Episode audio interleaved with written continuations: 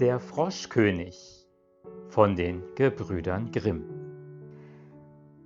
In den alten Zeiten, wo das Wünschen noch geholfen hat, lebte ein König, dessen Töchter waren alle schön.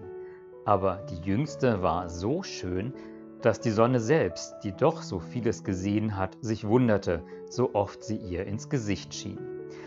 Nahe bei dem Schlosse des Königs lag ein großer, dunkler Wald, und in dem Walde unter einer alten Linde war ein Brunnen.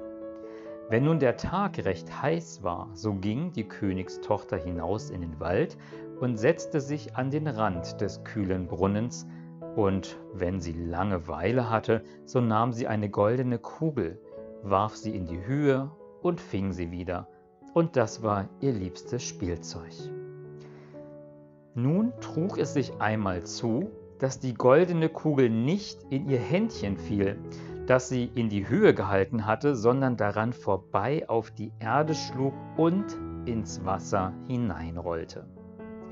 Die Königstochter folgte ihr mit den Augen, aber die Kugel verschwand. Und der Brunnen war tief, so tief, dass man keinen Grund sah. Da fing sie an zu weinen und weinte immer lauter und konnte sich gar nicht trösten. Und wie sie so klagte, rief ihr jemand zu, Was hast du vor, Königstochter? Du schreist ja, dass sich ein Stein erbarmen möchte. Sie sah sich um, woher die Stimme käme, da erblickte sie einen Frosch, der seinen dicken, hässlichen Kopf aus dem Wasser streckte. Ach, du bist's, alter Wasserpatscher, sagte sie. Ich weine über meine goldene Kugel, die mir in den Brunnen hinabgefallen ist. Sei still und weine nicht, antwortete der Frosch. Ich kann dir wohl helfen, aber was gibst du mir, wenn ich dein Spielzeug wieder heraufhole? Was du haben willst, lieber Frosch, sagte sie, meine Kleider, meine Perlen und Edelsteine, auch noch die goldene Krone, die ich trage.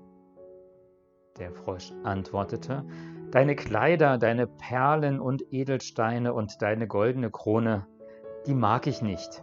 Aber wenn du mich lieb haben willst und ich soll dein Geselle und Spielkamerad sein, an deinem Tischlein neben dir sitzen, von deinem goldenen Tellerlein essen, aus deinem Becherlein trinken, in deinem Bettlein schlafen, wenn du mir das versprichst, so will ich hinuntersteigen und dir die goldene Kugel wieder heraufholen.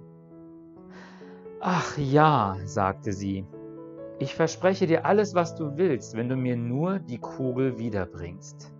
Sie dachte aber, was der einfältige Frosch schwätzt, der sitzt im Wasser bei seinesgleichen und quakt und kann keines Menschen Geselle sein. Als der Frosch die Zusage erhalten hatte, tauchte er seinen Kopf unter, sank hinab und nach einem Weilchen kam er wieder heraufgerudert, hatte die Kugel im Maul und warf sie ins Gras. Die Königstochter war voller Freude, als sie ihr schönes Spielzeug wieder erblickte, hob es auf und sprang damit fort. Warte, warte, rief der Frosch, nimm mich mit, ich kann nicht so laufen wie du. Aber was half ihm, dass er ihr sein Quak, Quak so laut nachschrie, wie er konnte.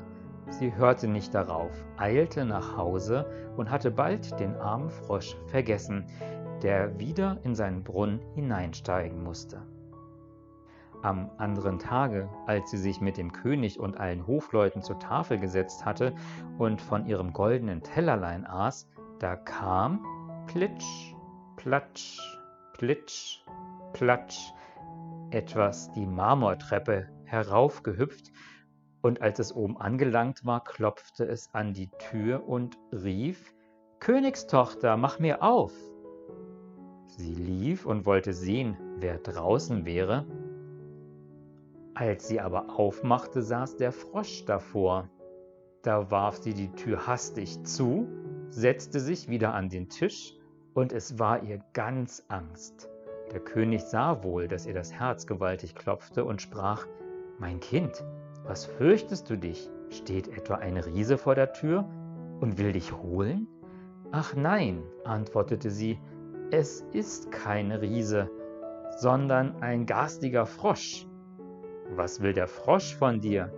Ach, lieber Vater, Als ich gestern im Wald bei dem Brunnen saß und spielte, da fiel mir meine goldene Kugel ins Wasser. Und weil ich so weinte, hat sie der Frosch wieder heraufgeholt. Und weil er es verlangte, so versprach ich ihm, er solle mein Geselle werden. Ich dachte aber nimmermehr, dass er aus seinem Wasser heraus könnte. Nun ist er draußen und will zu mir herein. Da klopfte es zum zweiten Male und rief, Königstochter, mach mir auf. Da sagte der König, was du versprochen hast, das musst du auch halten. Geh nur und mach ihm auf. Sie ging und öffnete die Tür. Da hüpfte der Frosch herein, ihr immer auf dem Fuße nach bis zu ihrem Stuhl. Da saß er und rief, Heb mich herauf zu dir. Sie zauderte, bis es endlich der König befahl.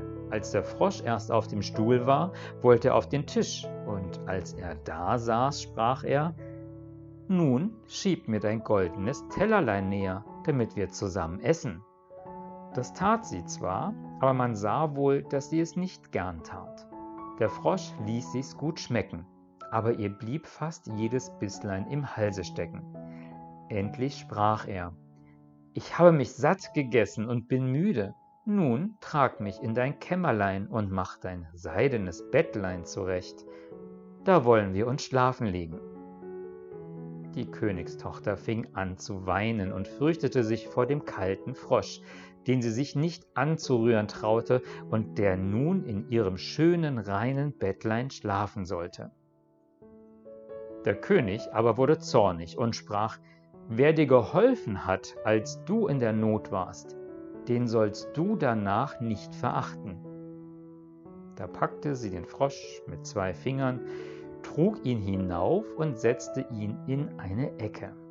Als sie aber im Bett lag, kam er gekrochen und sprach, Ich bin müde, ich will schlafen so gut wie du. Heb mich herauf, oder ich sag's deinem Vater. Da wurde sie bitterböse, holte ihn herauf und warf ihn mit aller Kraft an die Wand. Nun wirst du Ruhe haben, du garstiger Frosch.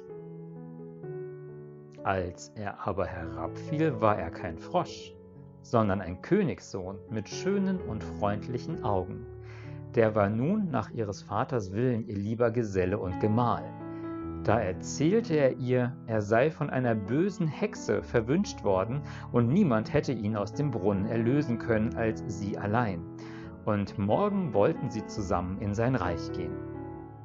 Dann schliefen sie ein, und am anderen Morgen, als die Sonne sie aufweckte, kam ein Wagen herangefahren mit acht weißen Pferden bespannt. Die hatten weiße Straußenfedern auf dem Kopf und gingen in goldenen Ketten, und hinten stand der Diener des jungen Königs das war der treue Heinrich. Der treue Heinrich war so betrübt gewesen, als sein Herr in einen Frosch verwandelt worden war, dass er drei eiserne Bande hatte um sein Herz legen lassen, damit es ihm nicht vor Weh und Traurigkeit zersprenge. Der Wagen aber sollte den jungen König in sein Reich abholen. Der treue Heinrich hob beide hinein, stellte sich wieder hinten hinauf und war voller Freude über die Erlösung. Und als sie ein Stück des Weges gefahren waren, hörte der Königssohn, dass es hinter ihm krachte, als wäre etwas zerbrochen. Da drehte er sich um und rief, Heinrich, der Wagen bricht. Nein, Herr, der Wagen nicht. Es ist ein Band von meinem Herzen, das da lag in großen Schmerzen, als ihr in dem Brunnen saßt, als ihr noch ein Frosch wart. Noch einmal und noch einmal krachte es auf dem Weg, und der Königssohn meinte immer, der Wagen breche, und es waren doch nur die Bande, die vom Herzen des treuen Heinrich absprang, weil sein Herr erlöst und glücklich war.